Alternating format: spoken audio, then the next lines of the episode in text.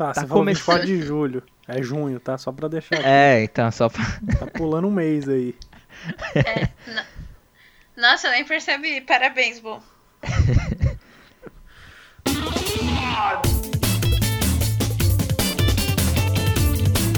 Tá começando mais um Como Se Fosse Hoje, dia 24 de junho, né? Eu sou o Leon e aqui do meu lado tá o Bo. Fala, meu povo! Olha lá a gente de novo aí, ó. Quem falou que a gente não tava aqui de novo, hein? Hoje, né, mano? 24 de junho, igual o Leon falou. Hoje é aniversário do nosso grande jogador, né? Um dos maiores do mundo. Considerado aí. Cicinho. É, bicho. E aniversário do Messi também. Que é outro jogador aí que É, Tá quem de gaiato. Gosta, né? é, a galera gosta, a gente fala aqui. É também aniversário do Mika Richards. Esse é mais jogador que o Messi. E aqui do meu lado também tá a nossa querida Tata Chan. Tem que lembrar. Falar. Buchweiser. Agora eu vou chamar de Tata Chan pra E sempre. aí, galera? Essa semana eu cometi um erro de postar que quando eu era otaku, meus amigos me chamavam de Tata Chan e minha vida virou um inferno. Tata Chan. Ô, Leon, é aniversário do Messi, mas não tem mais nenhum aniversário, não? Pô, essa semana aí é o maior aniversário da nossa história. Que faz dois anos, fez, aliás, dois anos, no dia 21 desse mês, nessa semana aí, domingo. Dois anos do Como Se Fosse Hoje, mano. Quem lembra, hein? Olha, eu lembro. Caralho. Foi episódio lá que a gente falou das piranha e falou do da trilha do medo do Belo. A gente mencionou o Belo também. Caralho, é eterno esse programa. Um episódio histórico pra Podosfera. que tá lá no nosso Twitter, se você for lá, arroba como hoje, se você seguir lá. Já tem o link do primeiro episódio. Você ouve aí que foi coisa de dois anos atrás, hein, mano. A gente já... Era ruim, mano. Era ruim pra caralho, mas é, é- é bom pra você ver a diferença, né, que se tornou, né? A diferença que deu. Não, é- era ruim pra caralho. Hoje em dia só é muito ruim. Daqui a pouco a gente chega no patamar ruim. Quem sabe daqui a dois anos fique ok. É, daqui a quatro já, a gente já começa a pensar outra coisa. É igual Copa, né?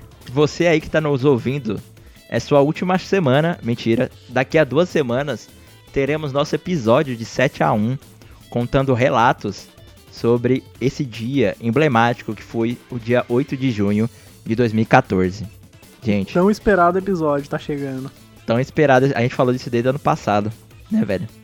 Mas enfim, tá O Leon chegando. Tá no hype. Faz seis anos aí. Entendeu? Daquele dia vai fazer seis anos. Até o dia 4 mande sua história, porque a gente tem que gravar, né? A gente não vai fazer um Seis programa ao anos, vivo. mano. E agora a gente tem um, um Instagram também, onde a gente posta. Le- lembra você, né, dos episódios? Qual é nosso arroba? Não tão complicado demais, mas nem tão simples assim. Então vou ter que, vou ter que falar. É arroba como hoje no Instagram. Olha só. Ô, louco. E se você quiser saber de outras plataformas para ouvir a gente, você pode ir no comohoje.com.br escolher na, entre a lista seleta de, de agregadores onde você prefere ouvir nosso programa. Beleza?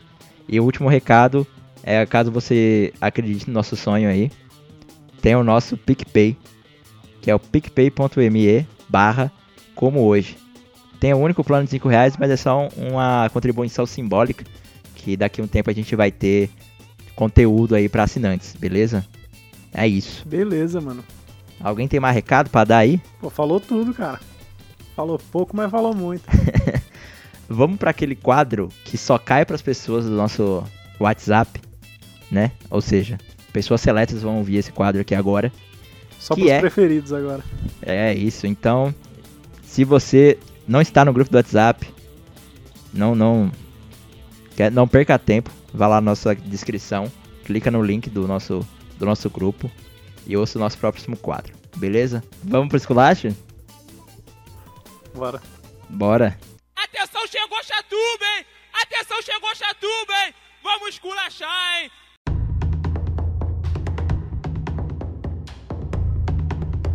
Vamos falar aqui. A Batalha de Macau. Portugal contra Holanda em 1822.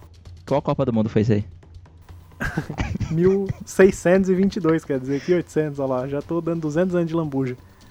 Encontrei algum, em alguns arquivos falando que era 1662 também, mas estava errado.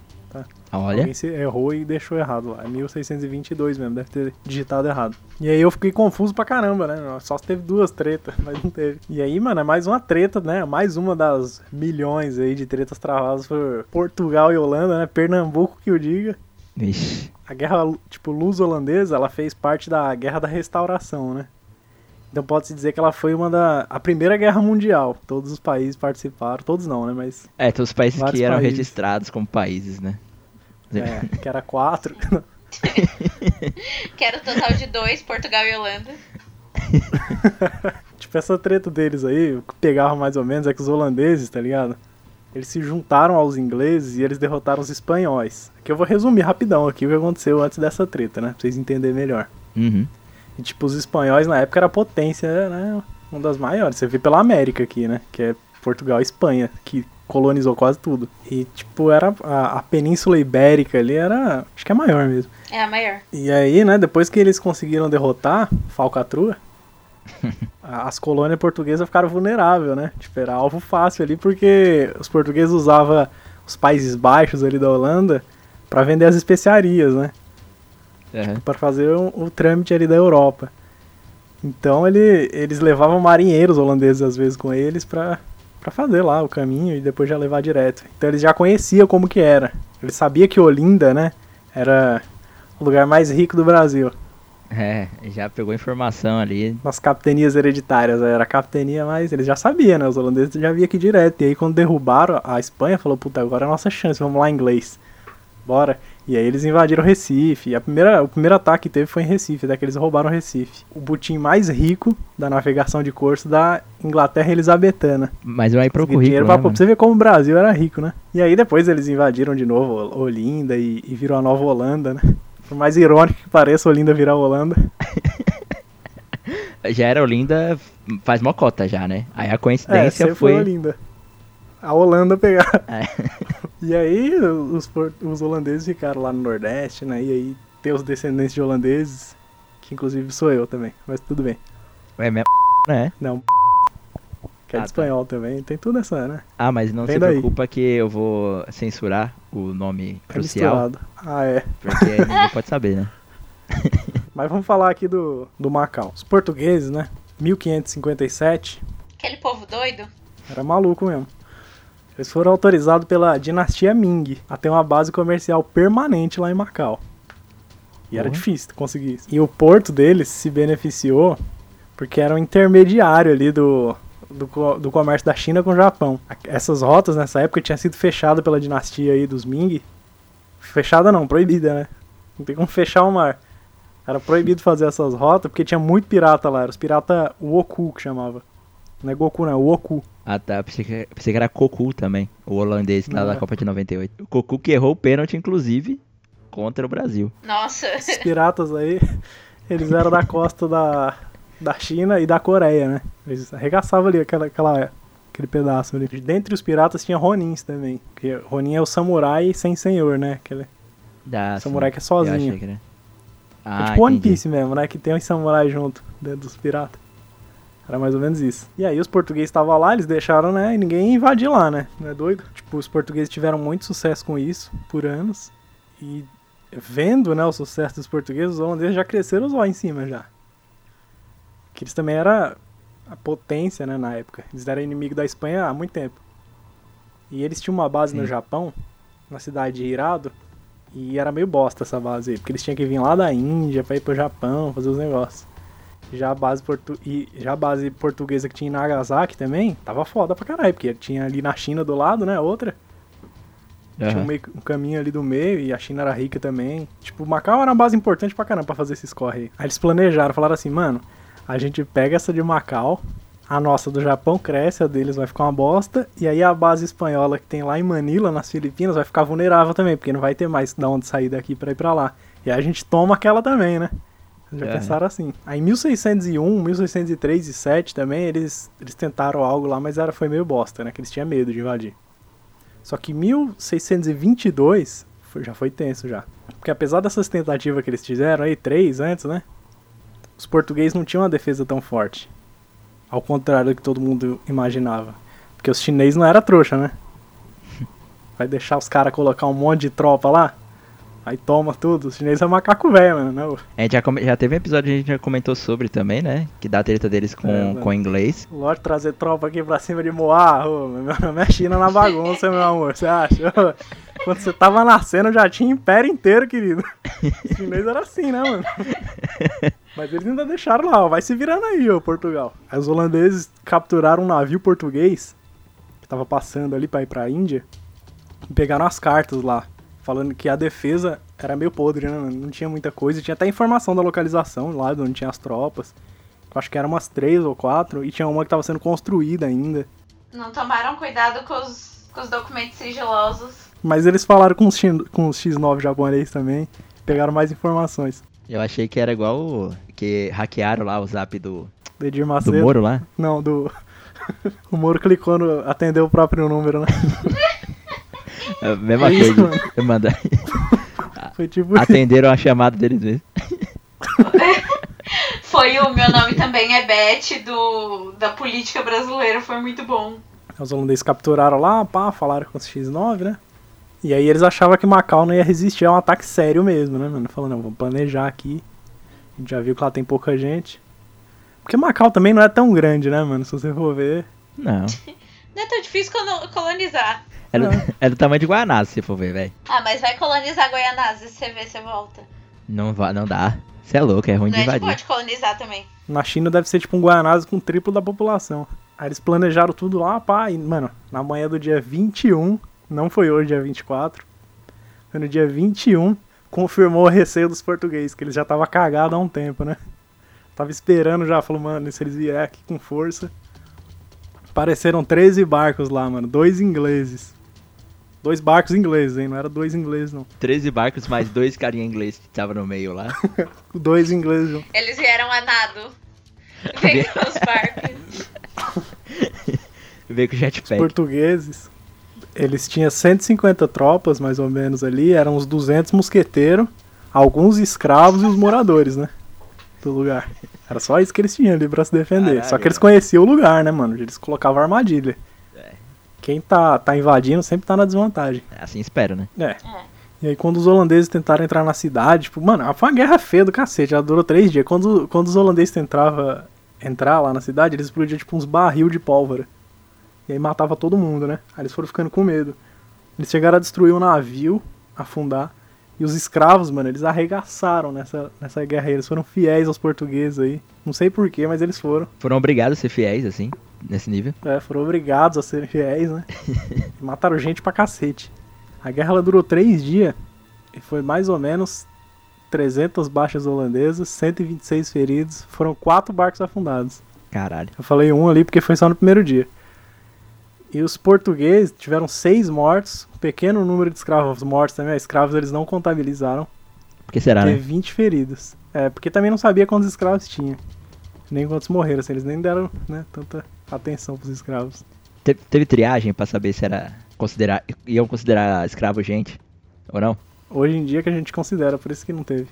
Sempre que eu ria. É né? porque a partir do momento que você escraviza é, alguém, você já tira o status. Quer dizer, isso na época moderna, tá? Se a gente for falar de Roma e Grécia, é, os escravizados eram considerados humanos, mas, tipo, pa- na época moderna, a partir do momento que você escraviza alguém, você já tá tirando o status de ser humano daquela pessoa, tá ligado? Isso é verdade. É, Ela então. já tá automaticamente virando instrumento. É. Ou por seja, isso que não foi contabilizado. ou seja, É. morreram tantas pessoas, mais escravos. É, Escravizados. Escravizados, perdão. Olha aí, ó. Perdão, militância. 1600, né? Mas é, mano, aí eles saíram fora, os portugueses picaram a mula, ou os holandeses picaram a mula, né? Hoje, no dia 24 de, de junho. E aí eles tiveram que mudar os planos, né? mano? Eles deixaram Macau de lado, falaram, não, não vamos invadir essa porra aí não, tá foda. Deixa quieto. E aí procuraram alternativa. E aí, pra, pra explorar ali o Extremo Oriente, eles foram pra Taiwan. Os portugueses, né, fizeram uma festa gigante lá. Os oficiais lá chineses, eles levavam a cabeça dos holandeses pra cidade de Cantão, como prova, né? Lá nos cantonês. Aham. E eles falaram que os escravos lutaram bravamente, blá blá blá, todo aquele negócio. Só que isso aí impressionou lá o admiral provincial lá da cidade. E aí ele mandou 200 picuí de arroz pros escravos. Não sei o que que é isso, mas Eu não sei que métrica que é essa. É uma métrica chinesa aí, não sei. Com isso daí, a China ela aceitou né, a nomeação de um governador enviado por Goa, Goa, coisa que ela sempre recusou, é da Índia. Goa nessa época Isso- aí era, era portuguesa, né? É. E depois disso daí também, a- é, lá nas Índias, foi só decadência Portugal, porque ele veio mais aqui pra China. E aí ele, ele não- deixou, né? Que é coisa que ele sempre recusou, isso que mostra a gravidade da ameaça pra sobrevivência de Macau. Hoje em dia tem um monumento lá na Praça da Vitória, que representa lá a batalha. E até hoje a batalha permanece como a única batalha significativa travada entre duas nações europeias na China continental. Caralho, tipo, maior status, né? É, tem status. Eles ganharam respeito depois disso. Só que depois o Japão invadiu e tirou eles, tá? Simples. E Macau se fala português? Se fala português. É tudo em português lá, é engraçado. Nossa. Caraca. Se você jogar no Google Maps, você lê lá, você consegue ler as placas, doutor não sei o quê, Verdade. Pode crer, pode crer. Acabei de ver. aqui. restaurante, sopa de fita, sopa de fita. Parece o- os drogados que tomavam. É, chá de fita. Chá de eu fita. imagino a mesma coisa quando eu vi. Eu até pesquisei o que era sopa de fita. Caraca. É um macarrão bem fininho. Mas sempre se falou também de algumas palavras em japonês terem alguma algum traço de português também, né? Dizem isso. Uhum, banana. Tô brincando. E tipo, por exemplo, ma, sei lá, tem tem japonês chamado Maria, tá ligado? Hum, Uhum. É muito louco isso, né, mano? Loucura. Eu sei que. Eu acho que em Tagalo, eu acho. Tagalog? Acho que é na Filipina, né? Tagalog. O que? Que fala português Eles também? falam, mano. Tem muita palavra, tipo janela, cadeira, banco, é tudo português também. Caralho. Tem muita palavra em Caralho. português no meio do. Tinta. Filipinas é um negócio muito louco, né? Porque é do lado da China, Que loucura. foi colonizado por americanos e é batizado em homenagem ao rei Felipe e fala português. Ou seja, Eles não falam português, né? Mas tem, tem muito do português no, no vocabulário deles. ô Bo, sabe o que aconteceu amanhã, dia 25 de O junho? quê? O quê? A batalha de Nuremberg, mano. Sabe de quem contra quem? Holanda e Portugal. Holanda e Portugal na Copa de 2006, mano. Foi o Nossa. jogo mais violento das histórias das Copas. Caralho. Não, Ah, coincidência, eu vi, eu vi agora, agora. Eu fui só Mano. de zoeira pesquisar Portugal e Holanda, achei isso aqui. Você é louco, velho. Não sabia Foi dessa não. Portugal Foi- e Holanda que teve o Zidane? Não, o, de, o Zidane foi França e, Ale... e Itália. Fran- França e Itália, isso. Ah, tá. Nada a ver. Mas foi nessa Copa, pelo Ah, menos. tá. Se, se ele te- teve o timing certo ali. Obrigada. Nessa, nesse, nessa batalha de Nuremberg, foi o recorde de 4 cartões vermelhos, 16 Mano. amarelos, mano. Eita porra. A galera usou pra ir na porrada. 16 amarelo. Não, isso o primeiro cartão amarelo foi aos 2 minutos. O Cristiano Ronaldo saiu com 33 minutos contundido, porque ele tinha levado duas voadoras. Dois Na minutos, coxa? mano. E o jogo acabou 1x0 pra Portugal. Mas aconteceu no dia seguinte. Então não é como se fosse hoje, é como se fosse amanhã. Eu não sei se eles se inspiraram na Batalha de Macau, mas. Tá Será aí que eles se odeiam no futebol também? Por causa da história? Então, tem nações que se odeiam no futebol por conta da- das disputas é, Aham. históricas. Por exemplo, Turquia e Grécia. Ai, mas aí não tem como, né, mano? Acho que antigamente Portugal e Espanha também era, é, uma, é uma treta. França e Uhum. Inglaterra também é outra treta. Brasil e Argentina é por causa de futebol mesmo, né? É, não tem nenhum motivo especial, assim. Se eu não me engano, tem histórias que dizem que foi a mídia que criou isso, né? Criou-se uma história só pra, pra ter uma treta local. A maior disputa entre a- com a Argentina é o Uruguai. Por exemplo, o Uruguai era, chegou a ser o maior campeão e a Argentina sempre brigava com eles lá na Copa América. Mas aí foi o Brasil que entrou no meio e entrou de gaiato e quis ser, ser rival da Argentina. Ah, não. E a treta da Argentina é com a Inglaterra também. Por quê? Por causa das Malvinas. Ah, Ah, é. Território em disputa aí que. É, aí isso foi pro campo também, né? Quando o Maradona já meteu um gol de mão em 90, já bem perto da, da época também, né? Então aí tem uma treta fodida. Só piorou as coisas, né? Só. Aquele gol de mão lá.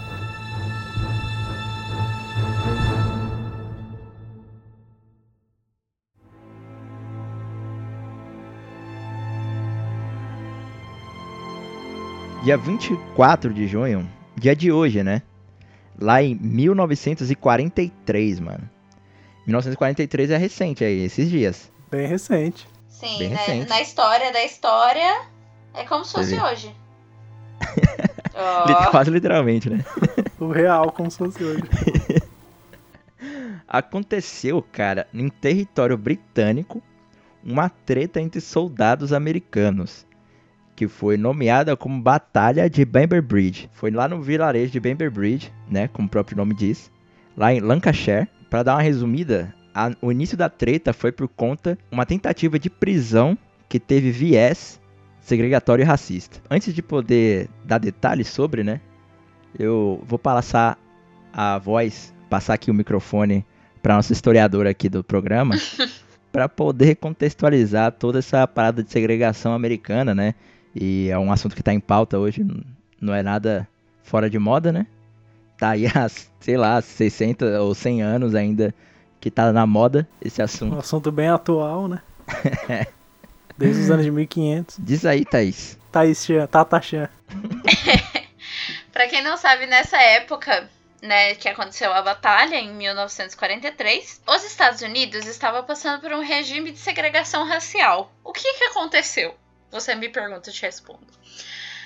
Os Estados Unidos, ele tinha é, um regime escravista, né, na parte do sul. Acho que isso to- todo mundo lembra. E aí teve a Batalha de Secessão. E aí acabou a escravidão tecnicamente. Porque a escravidão, enquanto regime de trabalho, foi legalmente abolida.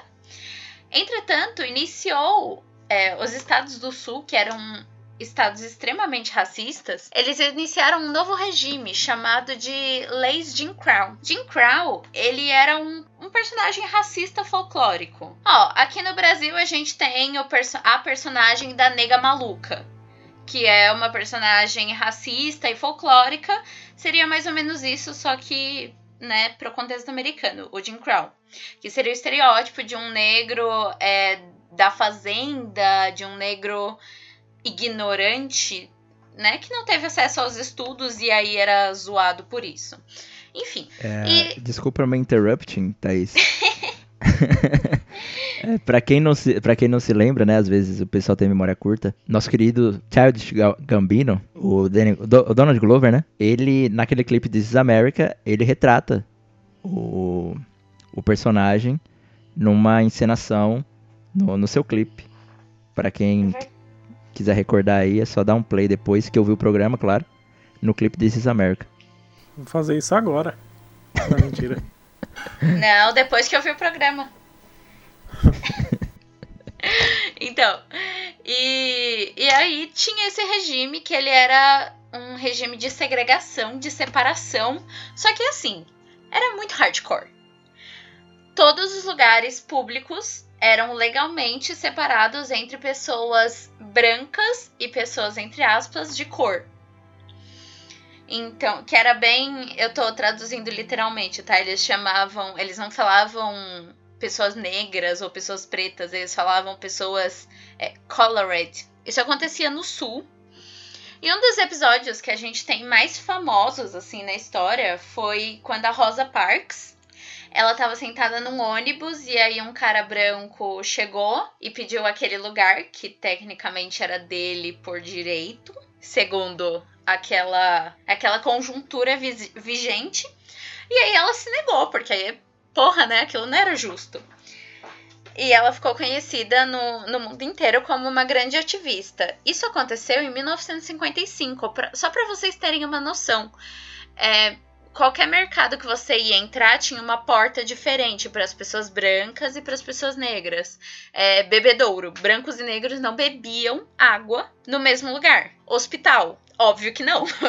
Eu queria mandar um, um, um beijo pra Verônica, né? Você falando isso me vem à memória o, a foto de perfil dela do Twitter, que é justamente um rapaz preto tomando água num bebedouro onde dizia que era só bebedouros para brancos. Ô, louco. O que pode ser uma simples foto, né? Retrata uma grande afronta. É, no Mafia 3, você joga com um personagem porto-riquenho, se não me engano. E é bem dessa, nessa época, na- nos anos 50. Então, no, dentro do jogo, se você entrar em alguns estabelecimentos, vai ter muito explícito isso. Você vê portas escritas, né? Estabelecimento só para pessoas pretas ou estabelecimento só para brancos. Também tá retratado no jogo, isso aí. Se eu não me engano, é Mafia 3. Me corrijam aí se, se eu estiver errado. Esse, esse regime, a gente tem uma visão de que aconteceu há muito tempo atrás ou que foi um período muito específico.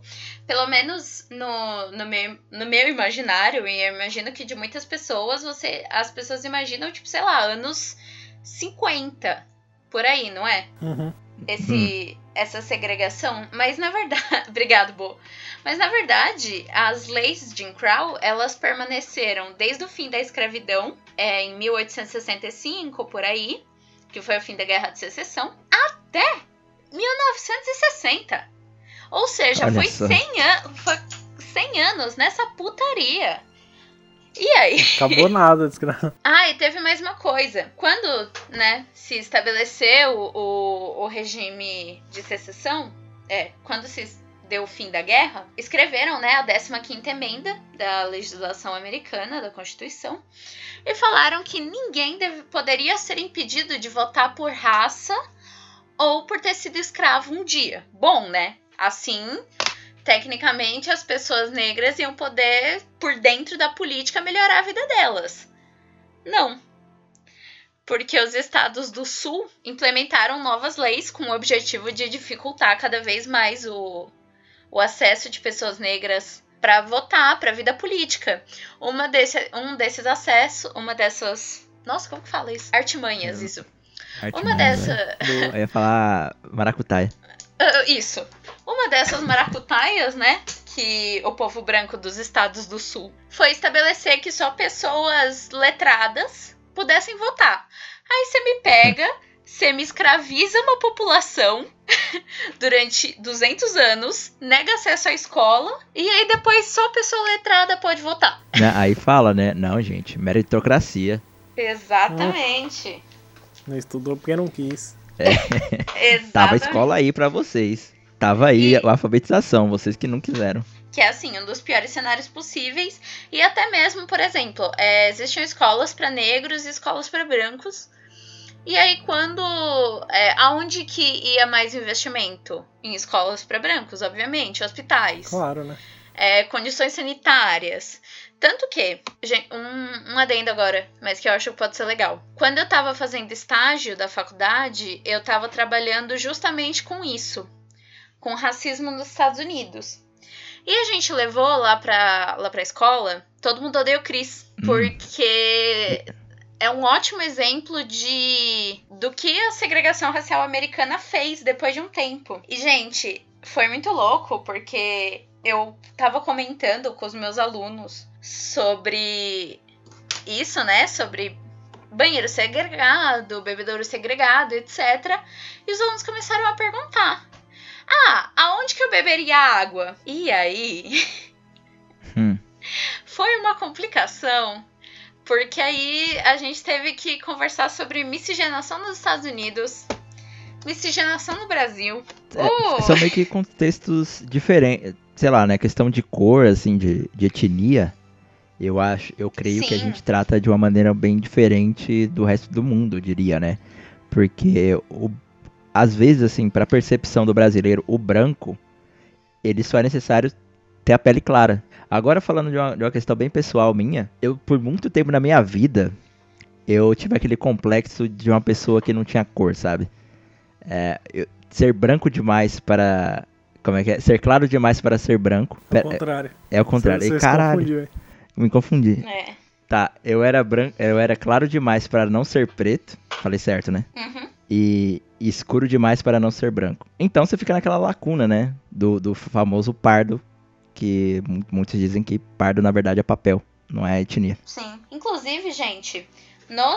É, é muito louco, porque apesar de a gente estar falando de 1900 e de 1870, de 1940, de tempos bem anteriores, a lei que, que proibia casamentos mistos só foi anulada em 1967. E, gente, olha que loucura. Quando eu fui para os Estados Unidos, a primeira coisa que eu notei pisando no aeroporto era que todas as famílias eram compostas por pessoas da, da mesma cor. Todas. Gente, eu juro, eu vi uma família até de pessoas ruivas. Tipo, pai, mãe e vários filhos ruivos. E, tipo, você. Eu não vi. É, eu passei 20 e poucos dias nos Estados Unidos. E eu não vi uma pessoa que aqui no Brasil seria considerada negra de pele clara ou parda, dependendo da abordagem sociológica que você colocar. E foi muito louco. Um beijo aí pra, pra Manu Gavassi, que falou esses dias aí que, no BBB que é muito bonito quando um casal é da mesma cor. É. Inclusive, gente, é uma curiosidade sociológica para vocês. Foi feito um estudo que parece que o Tinder e aplicativos de, de relacionamento estão mudando esse cenário nos Estados Unidos e estão criando mais casais interraciais. Porque antes você tecnicamente nasci, é, se casava com uma pessoa que você conhecia no seu trabalho, na sua escola, na sua rua, no seu, no seu convívio. E aí era muito normal que pessoas brancas que conviveram em bairros brancos, sempre com pessoas é, iguais a elas, casassem com pessoas brancas e pessoas negras também. Aí o, o Tinder e o e, né, aplicativos afins estão fazendo isso mudar. Tá tendo. Olha lá. Teve um aumento assim exponencial de casamentos interraciais. Ó, fica aí a curiosidade para quem gosta de curiosidade. Cara, isso aí foi uma informação preciosíssima, né? Foi uma informação bem informativa. e foi nesse contexto do cenário mais desgraçado possível que aconteceu essa batalha que o Leão está falando. O que, o que dizer, né, dessa introdução do assunto tão rica e tão cheia de conteúdo da nossa amiga historiadora. que foi, voltou, foi, voltou. Não, pra a gente carregar aí o ouvinte de informação para ele estar tá bem né, posicionado. Exatamente. Agora falando mais da, da batalha de 43, depois aí de você, vocês aí irem se, se colocar, né, se situar no antes e depois do nosso, nosso acontecimento, por que que soldados americanos, né, estavam em território britânico fazendo o quê? Em 43 ainda estava acontecendo a Segunda Guerra Mundial. O Reino Unido e os Estados Unidos eram aliados. Foram enviados cerca de 130 mil afro-americanos na, na, infantaria e na aeronáutica, né, no, no, poder militar, para, para a guerra na Europa. Né? Essa treta acontece dentro de um pub e nem era, nem era tipo um contexto de batalha real contra algum inimigo, né? Aconteceu num pub bem pequeno chamado é, The Old Jobbing. Se eu falar rápido aqui, eu acho que vai ficar um pouco difícil até para mim poder falar o nome do pub. Parece que você falou Quando... Robin Hood. É. Você que era The Old Jobim. The Tom Jobim. O velho Jobim. E pra, pra poder contextualizar vocês, né? A treta aconteceu entre um soldado. É, um soldado preto com a, a polícia militar. Esse termo, polícia militar, aqui no, no Brasil você pensa naquela. Na polícia normal, né? Na polícia militarizada. Mas o nome literal de polícia militar são a, é a polícia real do exército que fiscaliza, né? Se tá ocorrendo tudo bem, se tá cumprindo a lei no, no exército ali. A, afinal, né? Quem, quem vigia os vigilantes, né? Um dos, da, da, um dos policiais abordou nosso amigo Eugênio Num, porque segundo ele, ele dentro do pub não estava usando trajes adequados, que era o uniforme padrão do, do soldado. Só que ele não foi recebido muito bem, né, pro nosso amigo Eugênio, e começou-se ali uma discussão, que a, a, treta começou mesmo quando um soldado britânico, que ele até é destacado aqui, né, ele era, ele era branco, chegou na frente da, da treta assim e separou, ô meu amigo, o cara aqui não tá fazendo nada, ele não tá incomodando ninguém, tá aqui bebendo na dele. Aí começa a treta, né? Tipo, ah, você não tem nada a ver com isso, que não sei o que, deixar disso. Ninguém pediu sua opinião. Ninguém pediu sua opinião. Ninguém te perguntou. E aí houve uma, uma treta na mão. Só que quando foi a treta foi pra rua e começou a se dispersar, houve troca de tiro. Ó, veja você. Um dos soldados, o soldado Crossland. Aí já perdeu a razão, já. Aí já perdeu a razão. Porque um dos soldados Na morreu. mão ainda tava. É, é, ou seja, como diria o ditado, se você é a favor do, arma- do armamento, é porque você não se garante na mão. Ó. Achei que você ia falar, como diz o ditado, perdeu a linha, perdeu a razão. É quase a mesma coisa. Deixa eu perder a razão. Se você é a favor da arma, você não, não se garante no soco. Muito bom. Aí o negócio ficou sério, porque o, o soldado ele acabou morrendo, né, em decorrência do tiro. A infantaria, né, parte da infantaria do, de, de negros, se armaram ali no momento, se, se uniram, e realmente houve uma batalha na, na, na rua entre os soldados. Foram no total de 7 feridos e 36 é, presos, né, pela polícia militar. Aí você fala, puta que pariu, por que isso, né? Por- co- como a Thaís falou, né? Tem, to- tem todo um, um contexto de segregação. No dia 20, vamos voltar só quatro dias atrás, começou as revoltas, os protestos raciais de Detroit, que foi que aconteceu lá nos Estados Unidos, é, milhares de pessoas, por já iniciando aí um movimento de direitos civis, né? Diz, diz, né? Não sei se não tá documentado oficialmente, mas essa informação teria chegado na, em território britânico e nisso aumentou a revolta do- dos soldados, né? Aí você diz, porra, mas é 1943, pô, como é que chegou lá? Não tinha zap. Você fala, meu amigo, é tecnologia de guerra, né? Tecnologia militar. As pessoas ligavam umas- umas pras outras, né?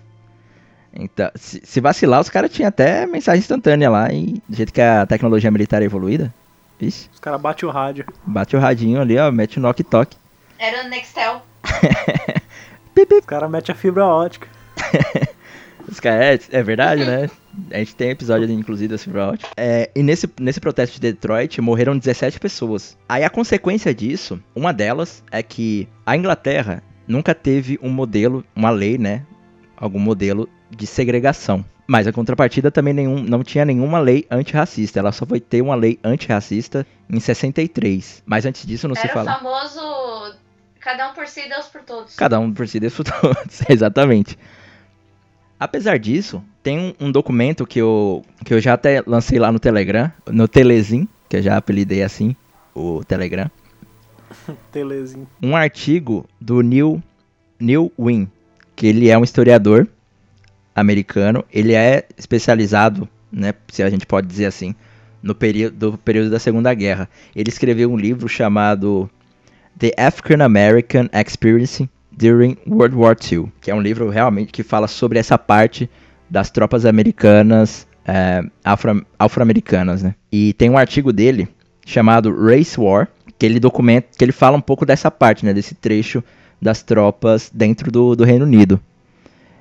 E como ele documenta, né, ele fala, os pretos, os soldados pretos no Reino Unido eram bem tratados. E tem até uma passagem ali no, na- no artigo que ele diz que foi uma das primeiras vezes, ou uma das únicas vezes, que os soldados se sentiam pessoas, né?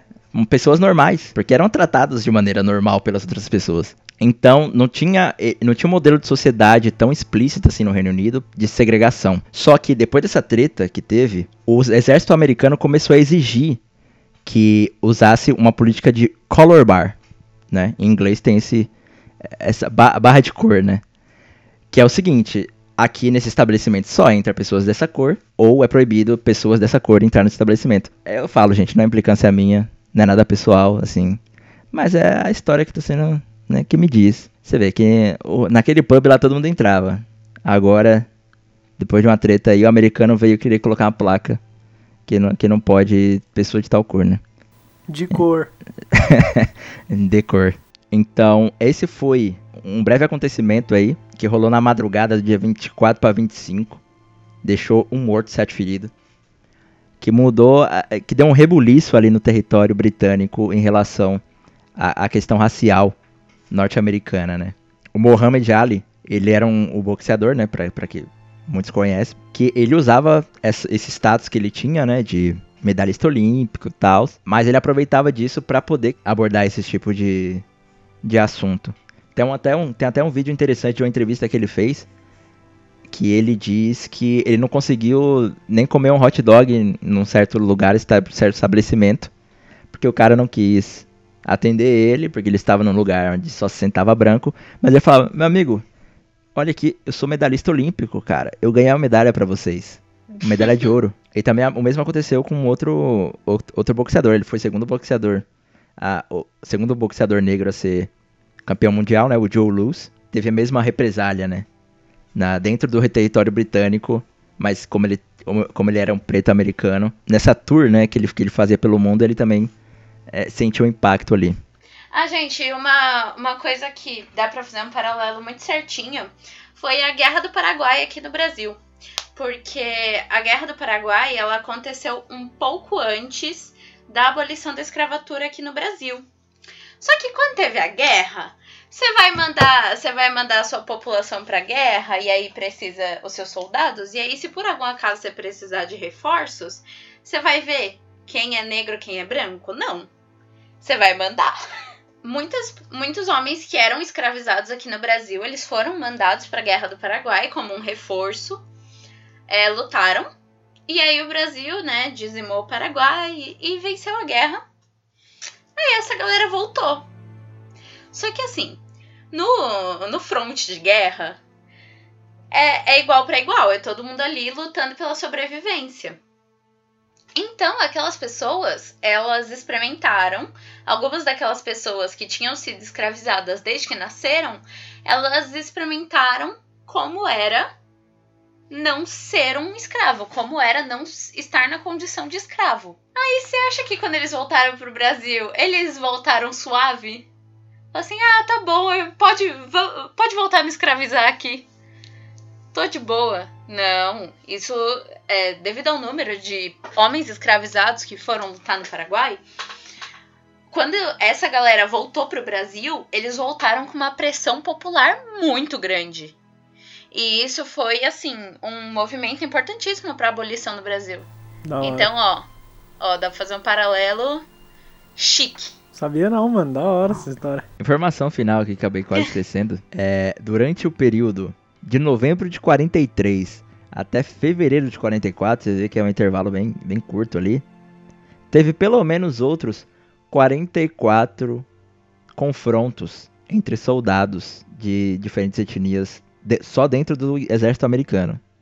44 tretas diferentes aconteceram nesse intervalo de tempo. Ou seja, o pessoal não tava ali para fazer amizade mesmo. E esse pub, na, esse pub em, Bamber Bridge, é, foi levantada essa história recentemente, acho que em 2006, se eu não me engano. E depois que depois que foram nesse pub e viram é, furos de bala, ainda recente. Ah, recente não, ainda hoje, né? Foi, é, foi visto esses tiros de bala e depois levantaram essa história dentro desse, desse bar. E ele lá, ele virou meio que um, entre aspas, né? Um santuário das tropas pretas lá no, no Reino Unido. Né? E como eu tinha citado anteriormente. Ou seja, não passaram um reboco na parede do bar em 80 anos. Não, é, pô. É que é pra você lembrar da história, não é? É igual o bebedouro aí, pô, que divide. que É pra você ver e lembrar da história, eu acho, não sei, né? Não, é, velho. Tem que, é, tem que deixar os tiros ali de Deixar bala. Tem que deixar, mano. É. Você vê que você já foi um bosta, né? Antigamente. Então é isso, pra finalizar, eu vou deixar. Já tá lá o artigo, né? Sobre esse período. E eu vou deixar também o nome do livro, pra quem quiser interessado. E, e um, segundo, e um segundo livro chamado Overpaid, Oversexed and Over Here, que é um, um autor inglês também. E esse, esse nome vem de uma citação do George Orwell, que ele falou, que ele definiu as tropas americanas como overpaid, oversexed and over here, certo? É isso. Certo.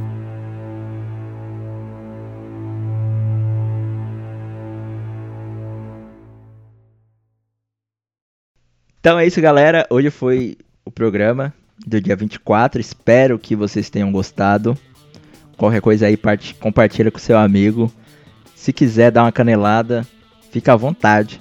O e-mail é podcast@comohoje.com.br. A gente soltou informação aqui direto, né? Bastante informação. Segue lá no Twitter também, arroba. E agora a gente tá no Instagram, arroba também.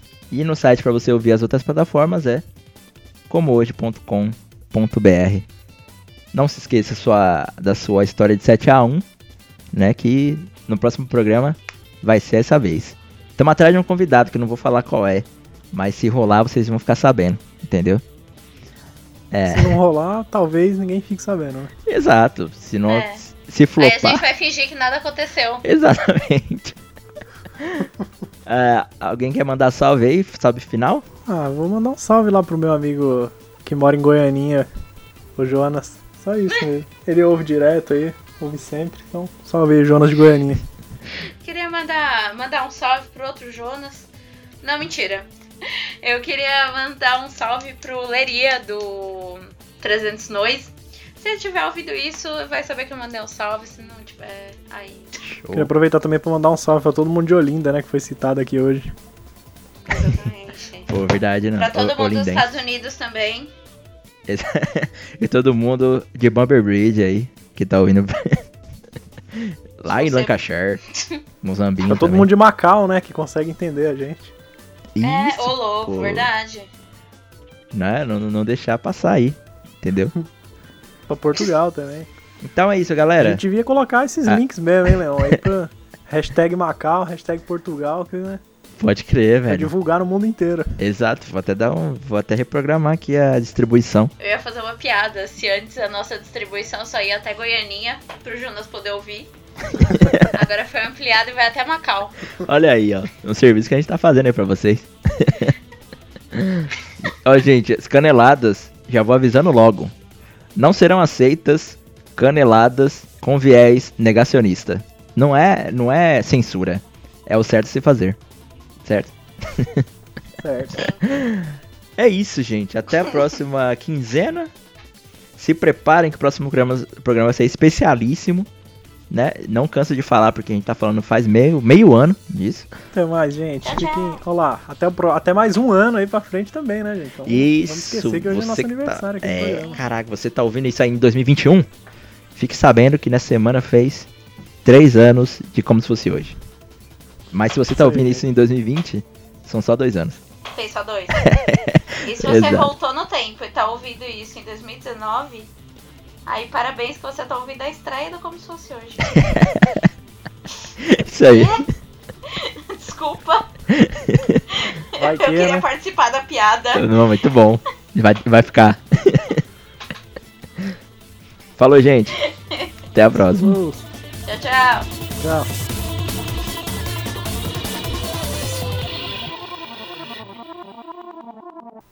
Esse, esse episódio vai dar meia hora, né? Quando vai ver. Deixa eu ver quanto, quanto tempo de gravação. Tá uma hora e meia. Deu Ah, hora e uma hora e meia. Não, nem fudendo. Pode, pode dar stop aqui já?